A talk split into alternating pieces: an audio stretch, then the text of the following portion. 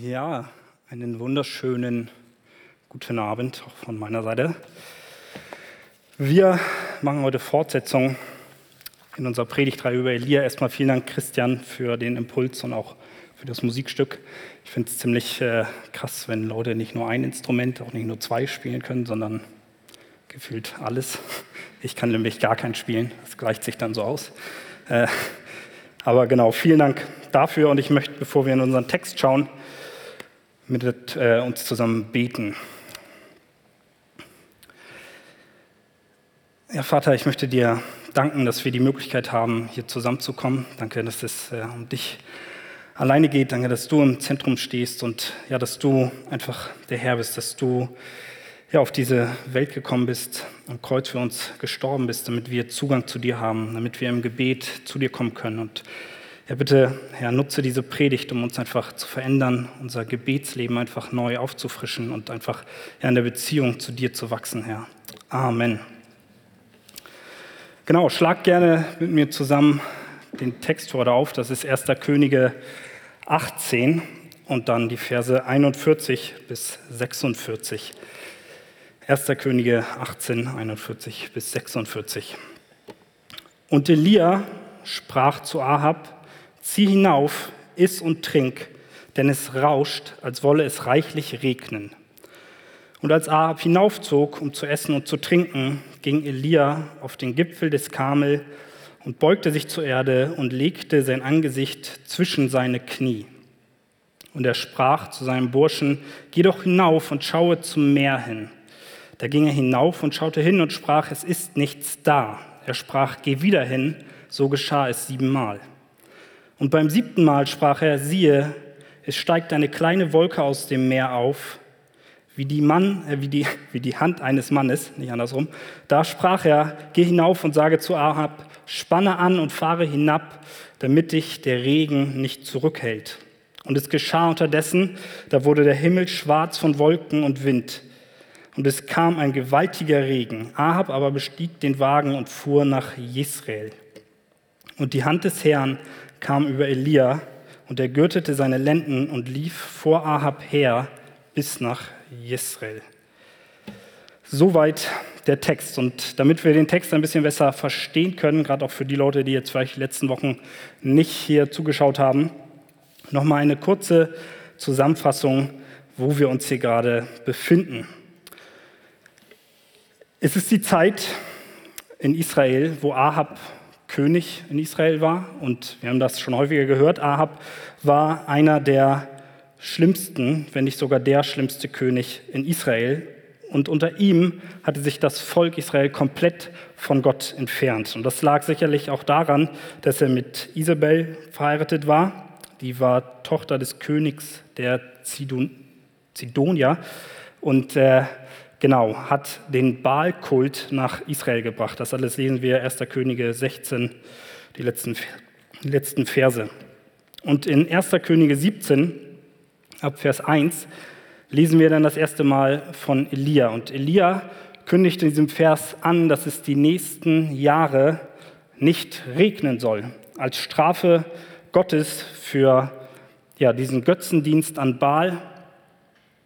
Äh, soll es nicht mehr regnen. Und so geschah es dann auch. Für dreieinhalb Jahre herrschte völlige Trockenheit.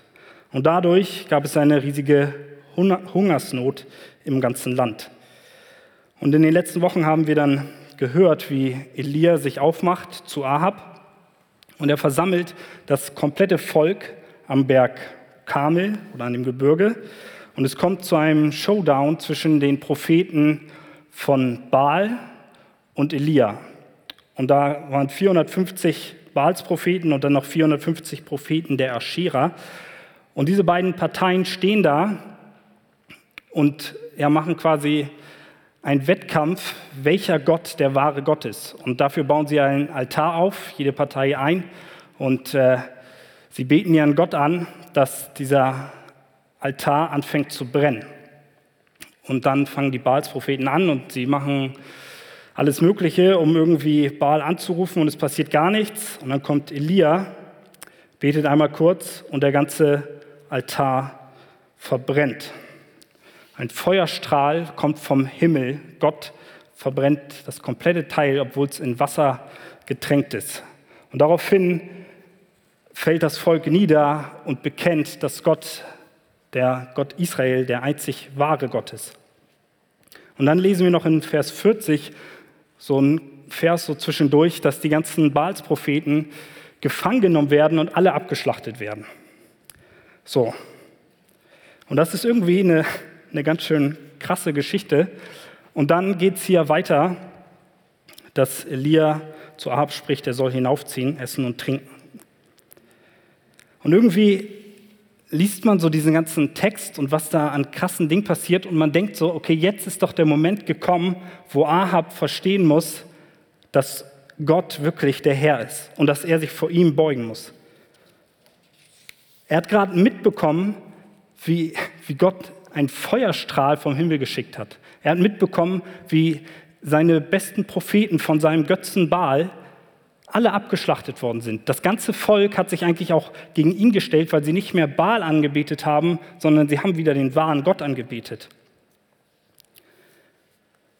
Es hat dreieinhalb Jahre nicht geregnet und dann passiert so eine krasse Story und Ahab tut so, als wäre nichts gewesen. Zumindest lesen wir nichts davon. Es scheint völlig spurlos an ihm vorbeigegangen zu sein.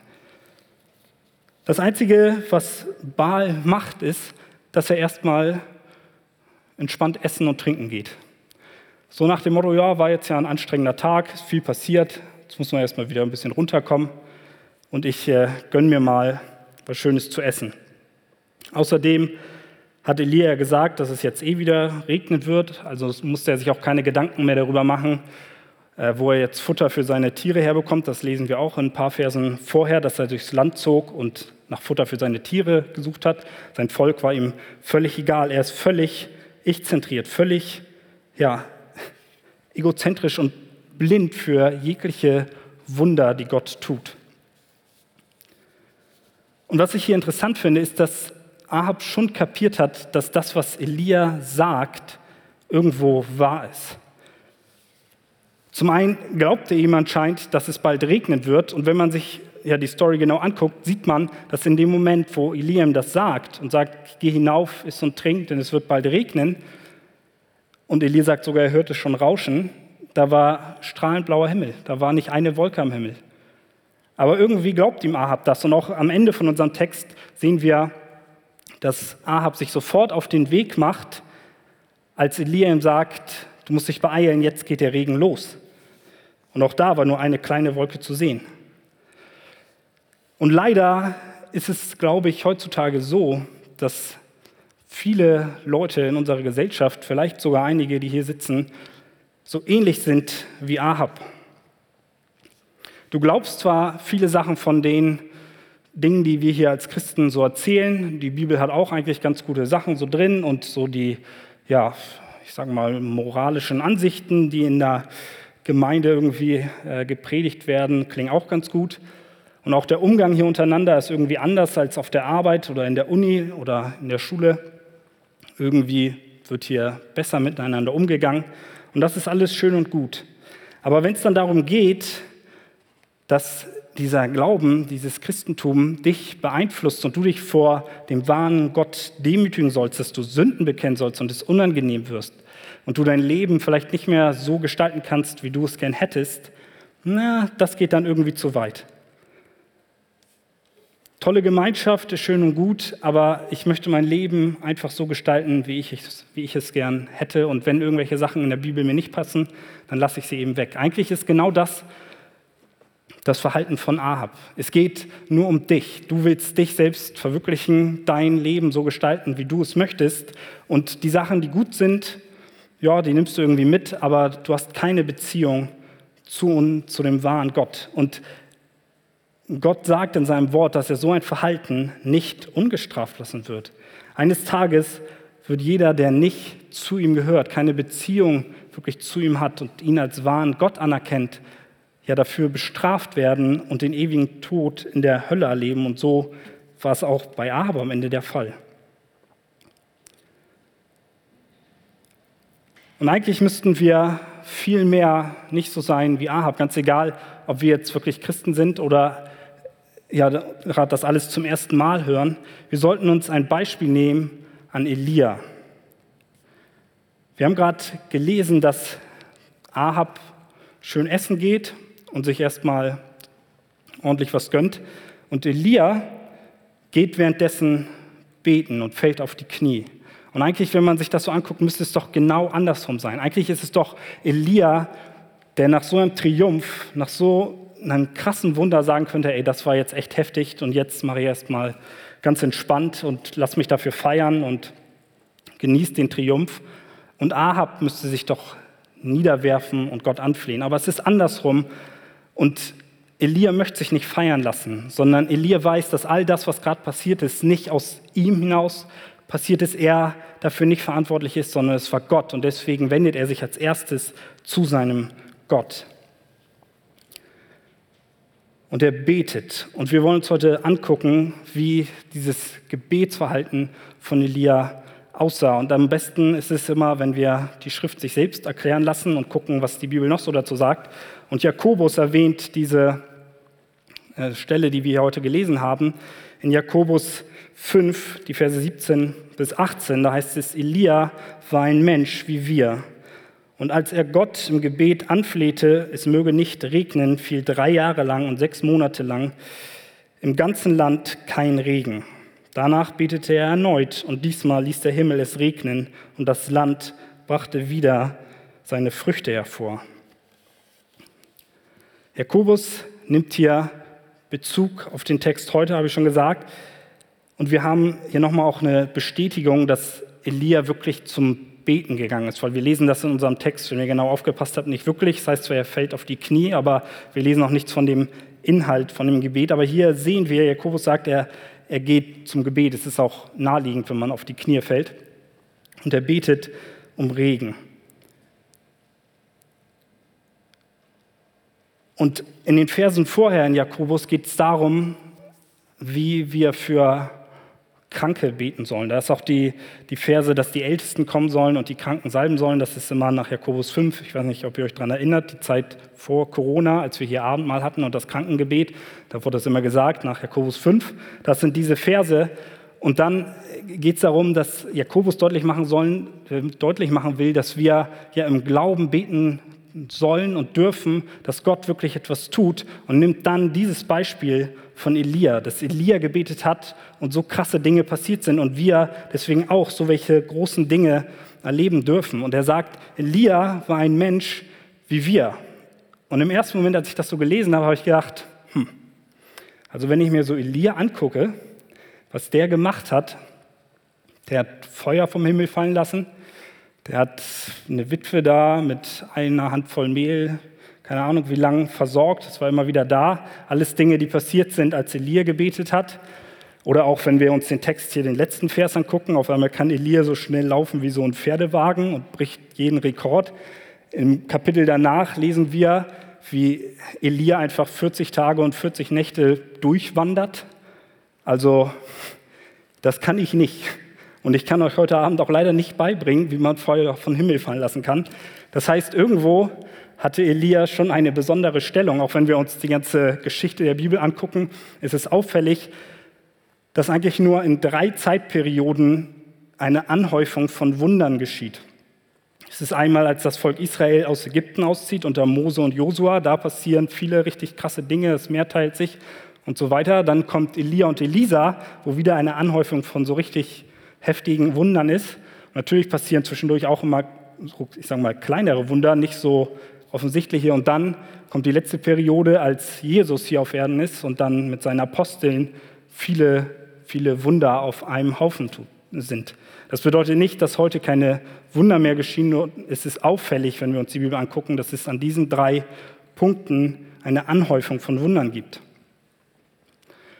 Also irgendwo hatte Elia schon eine besondere Stellung und wir können nicht erwarten, dass wir jetzt so genau die gleichen Dinge tun können wie er. Aber was hier Jakobus deutlich machen will, warum er sagt, er war ein Mensch wie du und ich, ist, dass, dass Elia nicht, nicht mehr Power hatte als du und ich. Es war nicht Elia, es war nicht der Mensch Elia, der das aus sich hinaus getan hat, sondern dahinter steht Gott, der all diese Wunder getan hat. Deswegen wendet sich Elia auch sofort an seinen Herrn, weil Elia selbst weiß, dass nicht er das vollbracht hat. Und was wir in Jakobus sehen dürfen, ist, dass wenn wir beten, dass wir zu dem gleichen Gott beten wie Elia und dass diese krassen Wunder, die damals passiert sind, dass Gott das theoretisch immer noch tun könnte. Er hat noch immer die gleiche Kraft und deswegen dürfen wir erwarten, dass wenn wir beten, dass Wunder passieren, dass Heilung geschieht, weil unser Gott mächtig ist, er groß ist. Und zugleich können wir aber auch lernen, wie, wie ein ja, Gott wohlgefälliges Gebet aussieht, wenn wir uns Elia anschauen. Deswegen bringt er ihn als Beispiel.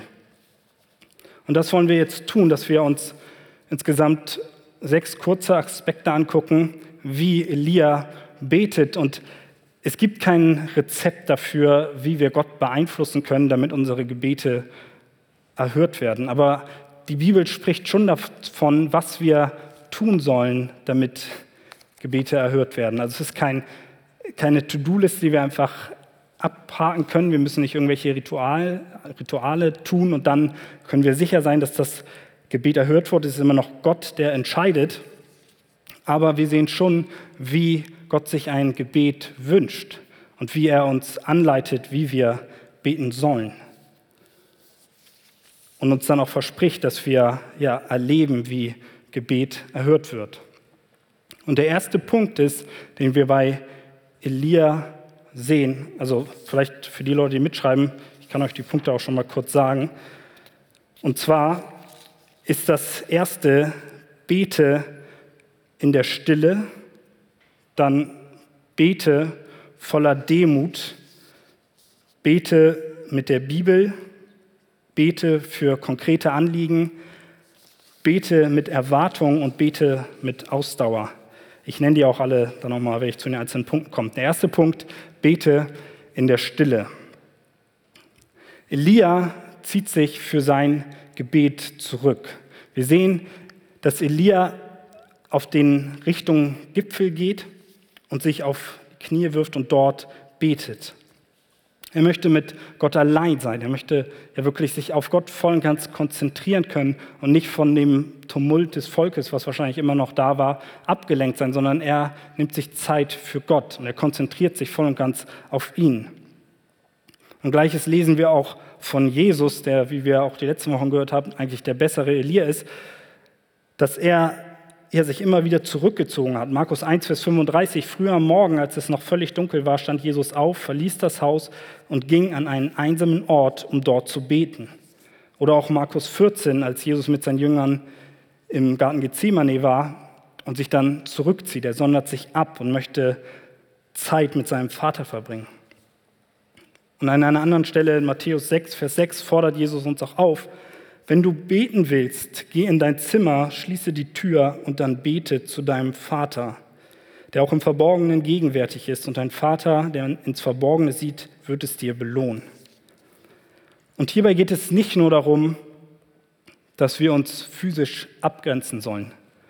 Es geht nicht darum, dass wir immer die Tür zuschließen müssen und nur alleine beten sollen. Jakobus sagt in den Versen vorher, vor dem Text, den ich vorhin erwähnt habe, dass wir auch füreinander gerade beten sollen. Ich glaube, was hier wichtiger ist, als dass wir ja, an einen ruhigen Ort gehen, dass wir ja unsere Seele, unser Herz, unser Inneres, unser Inneres von, von äußeren Einflüssen abgrenzen, dass wir wirklich zur Ruhe kommen. Wir sollen still werden im Herrn. Wir sollen ja uns voll und ganz auf ihn konzentrieren, wenn wir beten. Und ich glaube, dass das etwas ist, was ja gerade unserer Generation, die es gewohnt ist, immer irgendwelche Einflüsse zu haben, die ständig auf Achse ist und irgendwie immer irgendwelchen Einflüssen ausgesetzt ist, schwerfällt, mal wirklich zur Ruhe zu kommen und uns voll und ganz auf eine Sache zu konzentrieren, auch mal für längere Zeit. Und ich kenne das auch von mir selbst, dass das Gebet häufig eigentlich viel zu kurz kommt, dass es so zwischen Tür und Angel geschieht oder dass irgendwie man lässt das Handy dann doch daneben liegen, dann kriegt man eine Nachricht und guckt dann kurz darauf oder man ist einfach nicht bei der Sache und hat die ganze Zeit irgendwelche anderen Sachen im Kopf und denkt über alles Mögliche nach und ist eigentlich gar nicht beim Gebet dabei, sondern es ist einfach so, dass der Abschluss davon, dass man vielleicht gerade kurz Bibel gelesen hat oder man hört nebenbei irgendwie Musik und alles passiert so in Eile und man wird gar nicht richtig ruhig und konzentriert sich gar nicht auf das, was man eigentlich betet. Und ich glaube, dass es, dass es wichtig ist, dass wir wirklich, ja nicht nur, aber dass wir, wenn wir beten, auch wirklich stille Zeit machen und wirklich still und ruhig werden in Gott und dass wir nicht nur ja, das so im Vorbeigehen erledigen. Natürlich geht es in den Versen, die ich hier erwähnt habe, auch darum, dass wir nicht nur hier irgendwie in der Gemeinde und im Hauskreis großartig beten sollen und zu Hause gar nicht. Das ist das, was Jesus hier auch ankreidet bei den Pharisäern.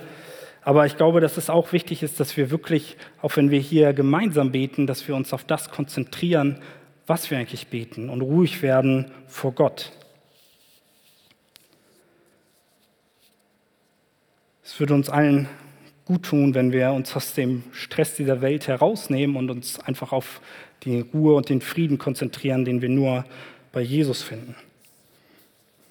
Der nächste Punkt ist, dass wir voller Demut beten sollen. Elia beugt sich und legt, sich, legt seinen Kopf zwischen seine Knie, wie auch immer das ausgesehen hat. Ich kann das nicht vormachen, ich würde das wahrscheinlich nicht schaffen aber es ist einfach eine Haltung, die zeigt, dass er sich Gott unterwirft.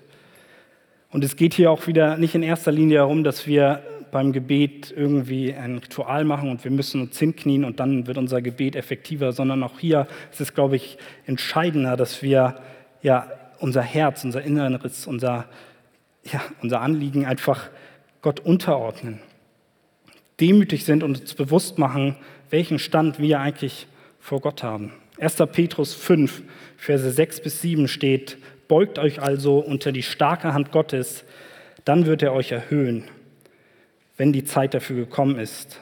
Und legt alle eure Sorgen bei ihm ab, denn er sorgt für euch.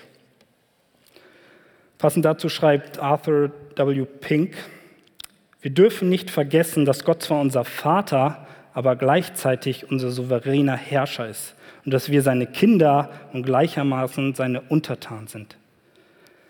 Es ist richtig, dass wir die Freiheit haben, durch Jesu Opfertod zu Gott zu kommen als unseren Vater. Wir können frei zu ihm treten und können einfach mit allen unseren Anliegen zu ihm kommen. Wir können unser Herz bei ihm ausschütten und dürfen ihn auch Vater oder Papa nennen. Genauso dürfen wir uns auch mal ja, einfach bei ihm beklagen, wenn wir Dinge nicht verstehen. Auch das sehen wir in dem Psalm ganz viel oder auch ja, in Kapitel 19 sehen wir, da hat Elia, da wird er dann mal ein bisschen menschlicher und hat so ein, so ein richtiges Tief auch und sagt, ey, ich, ich kann nicht mehr, ich bin fertig. Und auch das dürfen wir bei Gott machen. Wir haben freien Zugang, aber trotzdem sollten wir ja ein gesundes Maß an Respekt ihm gegenüberbringen. Wir sollten dabei nicht vergessen, welche Stellung wir eigentlich vor Gott haben oder vor Gott hatten, woher wir eigentlich kommen, wovon er uns frei gemacht hat.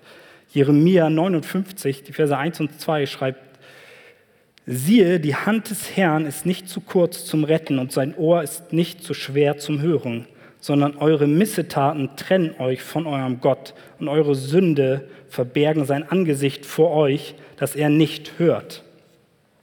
Das ist die Ausgangslage, unser ursprünglicher Zustand gewesen. Unsere Sünde, unsere Missetaten haben uns von Gott so sehr getrennt, dass er unser Gebet einfach nicht hören wollte. Er hat uns, hat, wir waren getrennt von ihm. Es ist nicht so, dass Gott nicht in der Lage wird zu retten, sondern unsere Sünde, wir sind dafür verantwortlich gewesen, dass wir von ihm getrennt waren. Unsere Sünde, unsere Missetat, wie es hier heißt, hat uns von Gott getrennt. Und deswegen ist es, glaube ich, wichtig, dass wir, ich sage mal, nicht zu flapsig werden, wenn wir mit dem mächtigen Gott reden, mit dem Herrscher dieser Welt. Wir sollten eine angemessene Haltung haben. Wir haben nämlich eigentlich überhaupt keinen Anspruch darauf gehabt, dass er überhaupt irgendetwas erhört. Und das sollten wir uns klar machen, dass alles aus Gnade geschieht, dass wir überhaupt beten können. Bei dem Gebet von Elia, was wir in den Versen vorher sehen, 1. Könige 18, 36 und 37 ist das, da sehen wir das auch. Elia bezeichnet sich selbst als ein Knecht Gottes. Er macht deutlich, er steht unter Gott. Ein Knecht ist seinem Herrn völlig ausgeliefert. Er tut das, was Gott möchte. Und er zeigt, dass seine Entscheidungen von, von Gott abhängig sind und er eindeutig unter ihm steht. Und ich glaube, wodurch sich das häufig zeigt, dass wir da ein falsches Verständnis haben, ist, wenn wir anfangen, Forderungen an Gott zu stellen. Wenn wir der Meinung sind, ich wüsste jetzt, was gut für mich ist, und das kenne ich auch von mir selbst, und deswegen fange ich an, Gott zu sagen, was er jetzt tun soll, weil ich der Meinung bin, ich wüsste das und ich stelle mich auf einer Ebene mit Gott oder vielleicht sogar darüber und sage ihm jetzt, mach endlich. Und ich glaube, das ist eine unangemessene Haltung für ein Gebet. Wir sollten uns klar machen, dass wir unter Gott stehen und Gottes Wille geschehen soll. Markus 14, Vers 36, immer noch der Garten Gethsemane, als Jesus betet, da sagt er aber nicht, wie ich will, sondern wie du willst. Sogar Jesus ordnet sich voll dem Willen des Vaters unter und zeigt damit, wie demütig er im Gebet ist. Er weiß, dass Gott souverän ist, dass er der Herrscher ist und deswegen sagt er, nicht mein Wille, sondern dein Wille soll geschehen. Und auch das ist eine Haltung, die wir ja beim Gebet einfach annehmen sollten, und ich glaube, dass das auch ein, ein Mittel ist, wenn wir nämlich mehr, darauf, darauf kommen wir auch gleich noch, in dem Willen Gottes beten, dass wir dann erleben, ja, wie Gebete erhört werden. Und deswegen der nächste Punkt, bete mit der Bibel. Das geht jetzt erst um den, den Inhalt unseres Gebets. Warum beten wir oder was beten wir? Mit was für Sachen kommen wir zu Gott im Gebet? Sind es nur unsere eigenen Wünsche, die wir erfüllt haben wollen? Kommen wir nur, wenn wir etwas brauchen? Oder ist Gebet auch eine Form, dass wir Gott einfach die Ehre bringen?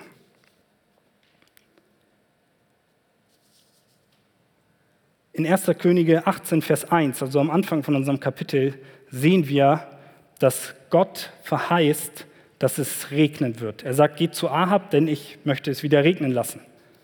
Das heißt, das ist schon eine Sache, die, ja, die Gott angekündigt hat. Und jetzt sehen wir, dass Elia sich zurückzieht und er wirft sich auf die Knie. Und wenn wir den Text aus Jakobus nehmen, dann betet er darum und fleht darum, dass es jetzt wieder regnen soll. Aber das ist auch eine Sache, die Gott eigentlich schon versprochen hat. Warum also betet Elia noch davon, dafür? Und ich glaube, dass wir das vielleicht mehr verstehen, wenn wir 1. Johannes 5, Vers 14 angucken, wo es heißt, und wer an Jesus glaubt, kann sich voll Zuversicht an Gott wenden, denn wenn er ihm um etwas bittet, was seinem Willen entspricht, erhört er uns. Da geht es darum, dass wenn wir das beten, was Gott eh möchte, dass das dann auch erfüllt wird. Ist eigentlich logisch, oder? Und ich glaube, dass, dass das auch hier deutlich wird, dass wir verstehen müssen, wofür wir auch viele Verheißungen in der Bibel haben, viele Versprechen von Gott. Die sind nicht dazu da, damit wir da einen Haken hintermachen können und für diese Sachen nicht mehr beten sollen, dass Gott alle Ehre bekommt und ähnliches, sondern viele Verheißungen können uns als Hilfe dienen, dass wir wissen, was wir beten können, wie wir Gott wohlgefällig beten können. Die Bibel ist das, der offenbarte Wille Gottes. Das heißt, das, was hier drin steht, auch an Verheißungen, ist ja und Amen, das steht fest. Gott wird seine Verheißungen halten. Wann und wie er das tut, ist eine andere Sache, aber steht fest. Das heißt, wenn du das betest, was Gott eh verspricht, was seinem Willen entspricht, dann werden deine Gebete erhört werden. Johannes 15, Vers 7 steht, wenn, wir in, wenn ihr in mir bleibt, das sagt Jesus, und meine Worte in euch bleiben, könnt ihr bitten, um was ihr wollt, eure Bitten, eure Bitte wird erfüllt werden. Das klingt jetzt so im ersten Moment, als könnten wir alles bitten, was wir wollen und es wird erfüllt werden, aber es ist an eine Bedingung geknüpft und zwar sollen wir in Jesus bleiben und sein Wort soll in uns sein. Das bedeutet nichts anderes, als dass wenn Gottes Wort in uns ist, dass wir das beten, was mit Gottes Wort übereinstimmt und das bedeutet automatisch, dass unsere Gebete erhört werden.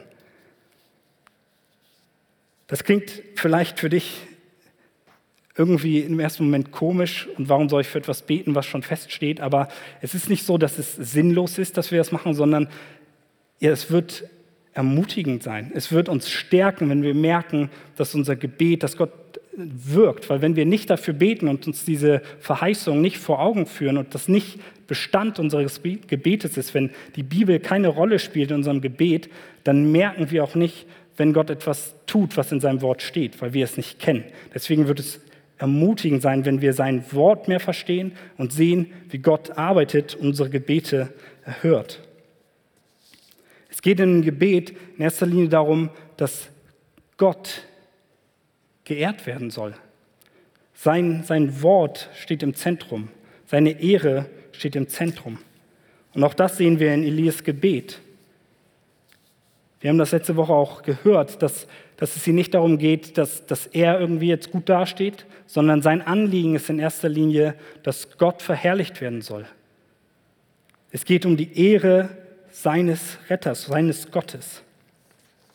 Und wenn wir das beten, wenn wir beten, dass Gott ja seine Ehre groß machen wird, dann werden wir eines Tages eine Erfüllung dieses Gebetes erleben. Weil am Ende des Tages steht fest, dass irgendwann sich jedes Knie vor Gott beugen wird und er die Ehre bekommt, die ihm zusteht. Jetzt ist es ja so, und damit komme ich zum nächsten Punkt, bete für konkrete Anliegen, dass nicht alle unsere alltäglichen Anliegen, alles, was wir so erleben, in der Bibel steht. Und wir können nicht einfach nachgucken, in welchem Vers jetzt steht, dass ich jetzt gerade auf einer Jobsuche bin und möchte wissen, was, was Gottes Wille ist. Das steht hier nun mal nicht drin. Und mit solchen Anliegen dürfen wir natürlich auch zu Gott kommen. Aber die vorherigen Punkte bilden eigentlich eine Art Grundlage für unser Gebet, auch für andere Anliegen. Wenn wir nämlich ja einfach im, im Fokus haben, dass wir Gott untergeordnet sind, wenn wir im Fokus haben, dass wir nach Gottes Willen handeln werden, wollen, dann werden wir viel ruhiger, wenn wir irgendwelche Anliegen haben, die uns beschäftigen, weil wir wissen ja, Gott, Gott ist souverän, Gott herrscht. Und er wird ein er wird einen guten Plan haben. Wenn ich ihn jetzt um etwas bitte, dass er irgendwelche Umstände beeinflusst, dass er mir zeigt, ja, welchen Job ich machen soll oder was auch immer, die Sorgen, die dich gerade bedrängen, dass du sie die loswerden willst, wenn du die Grundlagen vorher hast, dass du weißt, Gottes Verheißung stehen fest und er ist souverän und sein Wille soll geschehen, dann wirst du ja viel, viel ruhiger mit den restlichen Anliegen beten können wenn es dir auch bei deinen Anliegen eigentlich in erster Linie darum geht, dass Gott sich dadurch verherrlicht. Es ist schön, wenn du erlebst, dass du für etwas betest und das geht in Erfüllung. Es kommt so, wie du es gebetet hast. Aber wenn das nicht dazu führt, dass du Gott dafür die Ehre bringst, dass du ihn dafür anbetest und ihn dafür dankst, dann hat es dir am Ende des Tages auch nicht weitergeholfen. Und wenn wir für etwas beten, dann, dann hilft es auch manchmal, um zu merken, wie, wie Gott wirkt, dass wir auch für konkrete Sachen beten. Das betone ich so, weil ich glaube, manchmal ist es, es schwierig, wenn wir so, so allgemein beten und irgendwelche vagen Äußerungen machen im Gebet oder das Gebet völlig komplex ist und man den Sitzbau überhaupt nicht mehr nachvollziehen kann, und direkt nach dem Gebet oder spätestens am nächsten Tag weißt du gar nicht mehr, was, was, worum ging es eigentlich in dem Gebet, dann wirst du auch nicht mitbekommen, ob das Gebet erhört worden ist oder nicht. Und wenn wir uns die Bibel angucken, dann sehen wir häufig, wie, wie einfach und wie klar Gebete formuliert werden. Wenn wir uns Elia hier angucken, sein Gebet, was zur Folge hatte, dass ein krasser Feuerstrahl vom Himmel kam, das, das geht nicht mal über zwei Verse. Ein ganz kurzes Gebet, ganz klar gesagt, worum es geht. Die Gott die Ehre gegeben, ganz viele Aspekte drin gehabt, aber klar auf den Punkt gebracht, was er, was er von Gott möchte. Und auch, ich glaube, dass sein Gebet hier um Regen nicht viel anders war. Gebetet Gott, lass es regnen. Das ist eine klare Sache und nicht irgendwie so komplex und allgemein formuliert, dass man gar nicht weiß, was er eigentlich möchte. Und auch das sehen wir in, bei anderen Punkten. Wenn die Jünger fragen, wie sollen wir beten, das, das Vaterunser ist voll von kurzen, klaren Aussagen. Das ist nicht irgendwie kompliziert und alles verschachtelt, sodass man sich nicht, nicht folgen kann. Oder auch wenn wir sehen, wie, wie viele Leute zu Jesus kommen und um Heilung beten, das sind konkrete Anliegen, die sie vor Gott bringen. Und ich glaube, dass das uns hilft, dass wir unsere ja, Gebete auf den Punkt bringen.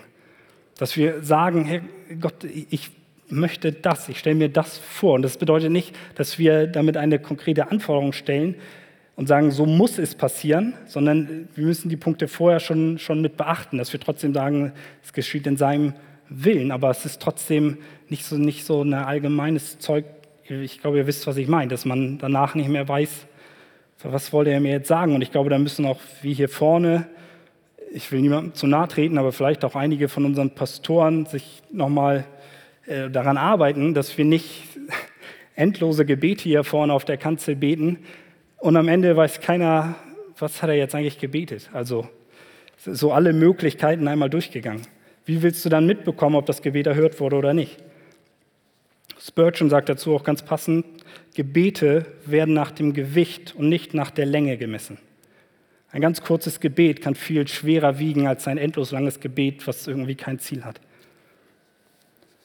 Und wenn wir um so welche konkreten Anliegen beten, wenn wir zu Gott beten, mit, mit unseren Sorgen zu ihm kommen und sie beim Ablegen, in einer demütigen Haltung, so wie wir das auch in, in Petrus gelesen haben. Da heißt es erst, wir sollen uns unter Gott beugen, unter seine Hand. Und dann heißt es in dem Vers danach erst, wir sollen alle Sorgen beim Ablegen. Das, ist, das baut aufeinander auf. Und wenn wir das tun, und mit einer richtigen Einstellung zu Gott kommen und ihm unsere Anliegen bringen, dann sollen wir auch mit Erwartung beten, mit der Erwartung, dass Gott etwas tut. Wir sollen wirklich, wirklich daran glauben, dass Gott unsere Gebete erhört, dass Gebet Kraft hat. Ein Vers, bevor Jakobus Elia als Beispiel bringt, steht in Jakobus 5, Vers 16, das Gebet eines Gerechten vermag viel, wenn es ernstlich ist. Wir sollen das ernst nehmen, was wir beten, sollen daran glauben, dass Gott eingreifen kann. Und ich muss mir selber eingestehen, dass ich manchmal für Sachen bete, weil sich das einfach so gehört.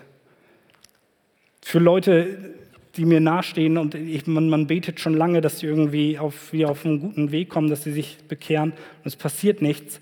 Und häufig ist dann so die Einstellung, ja, man betet zwar, aber eigentlich passiert auch eh nichts. Oder bei einer Krankheit. Man denkt sich, die, die Lage ist so aussichtslos, wie soll Gott mir jetzt helfen? Ich bete einfach und sage, ja, Herr, schenk mir Kraft, aber am Ende des Tages glaube ich selbst nicht daran.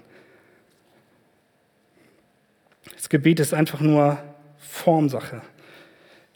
Aber Elia betet anders. Elia betet mit der Erwartung, dass Gott jeden Moment etwas tun wird. Und deswegen schickt er seinen Burschen los und sagt, guck nach, ob du schon eine Wolke siehst. Ich habe gebetet, es soll regnen und jetzt, jetzt möchte ich gucken, ob auch was passiert. Und er schickt ihn immer wieder und, und er betet weiter und er betet weiter und, und er, er ist aber trotzdem, während er betet, immer wachsam und schaut, wo, wo bleibt die Gebetserhörung. Und so sollte auch unser Gebet aussehen, dass wir, dass wir beten und aber auch, auch hochschauen, nicht nur im Gebet bleiben und gucken, okay Gott, wo fängst du an zu wirken? Dass wir einen, einen Blick dafür entwickeln, wo Gott wirkt, wie er verändert, dass wir darauf achten und dass wir auch die Erwartung haben, dass wirklich etwas passiert. Deswegen bringt Jakobus Elia als Beispiel, weil er zeigen möchte, Gott ist mächtig, Gebet kann etwas bewirken, Gebet kann Veränderung herbeiführen. Gott ist immer noch der gleiche wie damals. Also erwarte Großes von ihm. Erwarte, dass er dein Gebet erhört. Lasst uns damit rechnen, dass Gott wirklich etwas tut und immer wieder auch aktiv danach Ausschau halten. Gebet hat Kraft. Und gleichzeitig, und das hängt eng mit dem, mit dem letzten Punkt hier zusammen, ist Bete mit Ausdauer.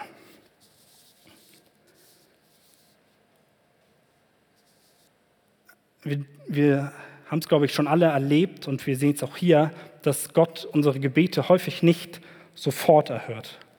Selbst wenn unser Herz die richtige Einstellung hat, wir ganz in der Stille zu Gott kommen, voll auf ihn konzentriert sind und wir flehen ihn an. Und wir meinen es wirklich ernst und wir wollen Gott damit die Ehre bringen. Und trotzdem passiert erstmal nichts. Und das, auch das sehen wir bei, bei Elia. Er schickt seinen Burschen sie siebenmal los. Es ist nicht so, dass, ja, dass er einmal hingeht und sagt, ja, es hat alles geklappt, sondern obwohl Gott es verheißen hat. Gott hat gesagt, es wird regnen. Jetzt betet Elia und sagt, jetzt kannst du den Regen schicken, ich habe alles andere erledigt. Und er kniet sich vor ihm nieder und dann sagt er zu seinem Burschen, jetzt guck nach und es ist nichts da. Ich glaube, spätestens beim zweiten Mal hätte ich gedacht, okay Gott, hm, was soll das jetzt? Du hast doch gesagt, es wird passieren, warum passiert nichts? Und man kommt ganz schnell wieder in so eine Haltung, dass man Gott Vorwürfe macht und sagt, aber du hast doch. Und da gilt es, dass wir Ausdauer zeigen. Und auch wenn das hier ein relativ kurzer Zeitraum ist, wenn man sich die Geschichte so anguckt, auch wenn er ihn siebenmal geschickt hat, man weiß nicht, wie, wie schnell er ihn wieder losgeschickt hat. Also äh, ist es, glaube ich, ein, ein Bild einfach darauf, wie, wie wir im Gebet sein sollen, dass wir auf, auf Gott warten, dass wir ihn immer wieder ja auch um das Gleiche bitten. Dass wir die Erwartung haben, dass er eingreifen wird, aber dass wir ihn das Zeitmanagement völlig überlassen. Dass wir darauf vertrauen, dass er eingreifen wird, wenn, wenn die Zeit dafür gekommen ist. Wenn Gott alles sofort erhören würde, dann würden ja die Verse in der Bibel, wo es heißt, wir sollen beharrlich im Gebet sein, sollen immer wieder unsere Anliegen vor Gott bringen, keinen Sinn machen. Betet ohne Unterlass, heißt es in Thessalonicher. Und wir müssen dabei keine, keine Sorge haben, dass Gott irgendwann von unseren Anliegen genervt ist, dass wir denken, ja gut, Gott, jetzt habe ich es dir sechsmal gesagt, so langsam müsstest du wissen, was ich will, warum passiert nichts? Gott möchte, dass wir immer wieder mit den gleichen Anliegen zu ihm kommen. Und er wird davon nicht genervt sein. Elia betet wahrscheinlich hier immer wieder das Gleiche. Und dann schickt er seinen Knecht wieder los und sagt, guck nach. Und er kommt wieder, sagt, ist nichts. Und Elia betet wieder das Gleiche. Also wir haben jetzt zwar nicht den Inhalt, aber ich gehe stark davon aus.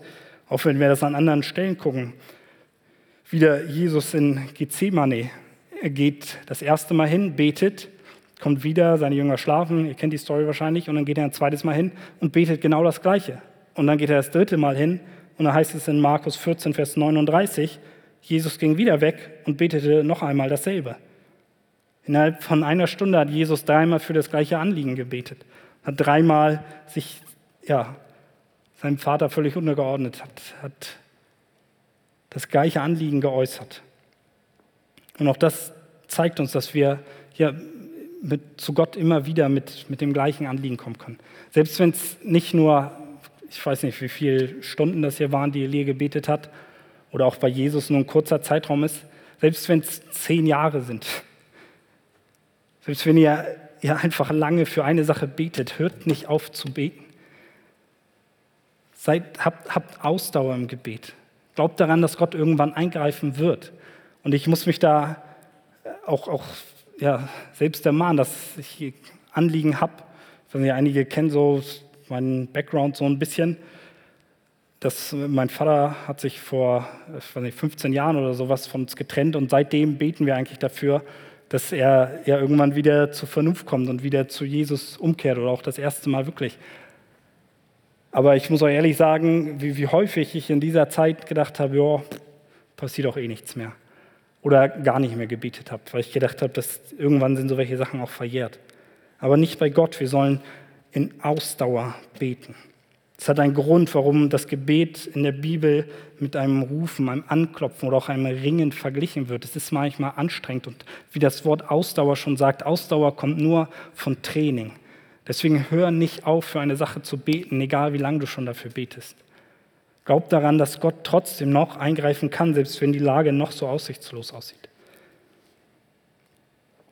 Und manchmal ist es auch so, dass, dass Gott nicht das ganze Gebet auf einmal erhört dass er einmal eine krasse Ding, eine krasse Sache tut und alles ändert sich. Bei Elia ist es so, dass am Anfang nur eine kleine Wolke, so groß wie eine Faust am Himmel ist. Also ein winziges Ding, wo man sich denkt, das verzieht doch eh wieder. Aber Elia er hat, ein, hat ein Auge dafür. Und er glaubt daran, dass selbst diese, dieser kleine Anfang von Gott geschenkt ist und dass, dass Gott weiter ja sein Gebet erhören wird. Und auch sollten, wir sollten einen gleichen Blick dafür haben, für unsere Anliegen. Dass wir darauf schauen, wo Gott vielleicht auch nur, nur kleine Sachen erhört. Und sollten ihm für jede Kleinigkeit, die er tut, mit Dankbarkeit begegnen und nicht irgendwie denken, ja, okay, Gott, das reicht noch nicht und ihn ja, irgendwie drängen oder verzweifelt sein, sondern Ausdauer zeigen.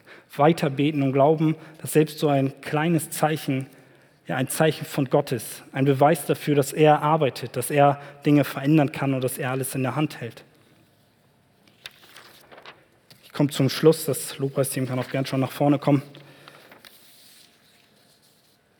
Wir haben gesehen, wie, wie Elia betet und ich glaube, wir können viel für unser Gebetsleben mitnehmen. Wir können ja einfach lernen, wie wir Gott wohlgefällig beten, wie wir ja, ein, ein Gebet führen, was, was erhört wird.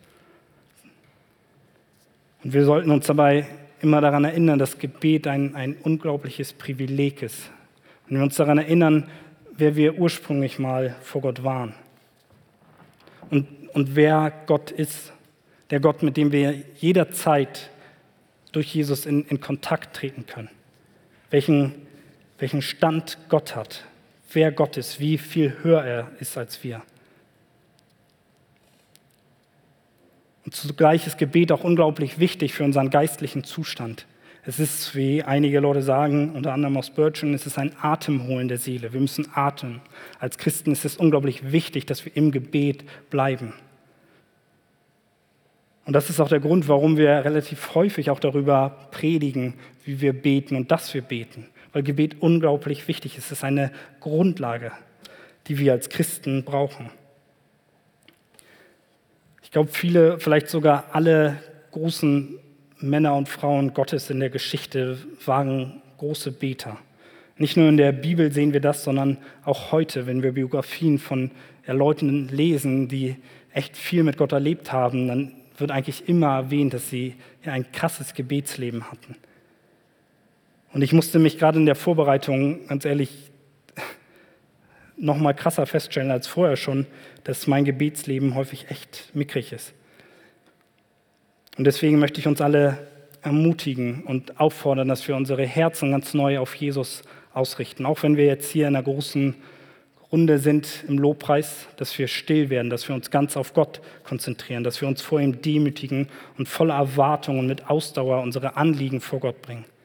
Denn ich bin mir sicher, dass wir dann erleben werden, wie Gebete etwas bewirken, wie Gebet deine Situation verändern wird. Gebet hat Kraft. Und das liegt nicht daran, dass wir besonders gute Beter sind, sondern es liegt daran, dass wir einen unglaublich mächtigen Gott haben. Amen.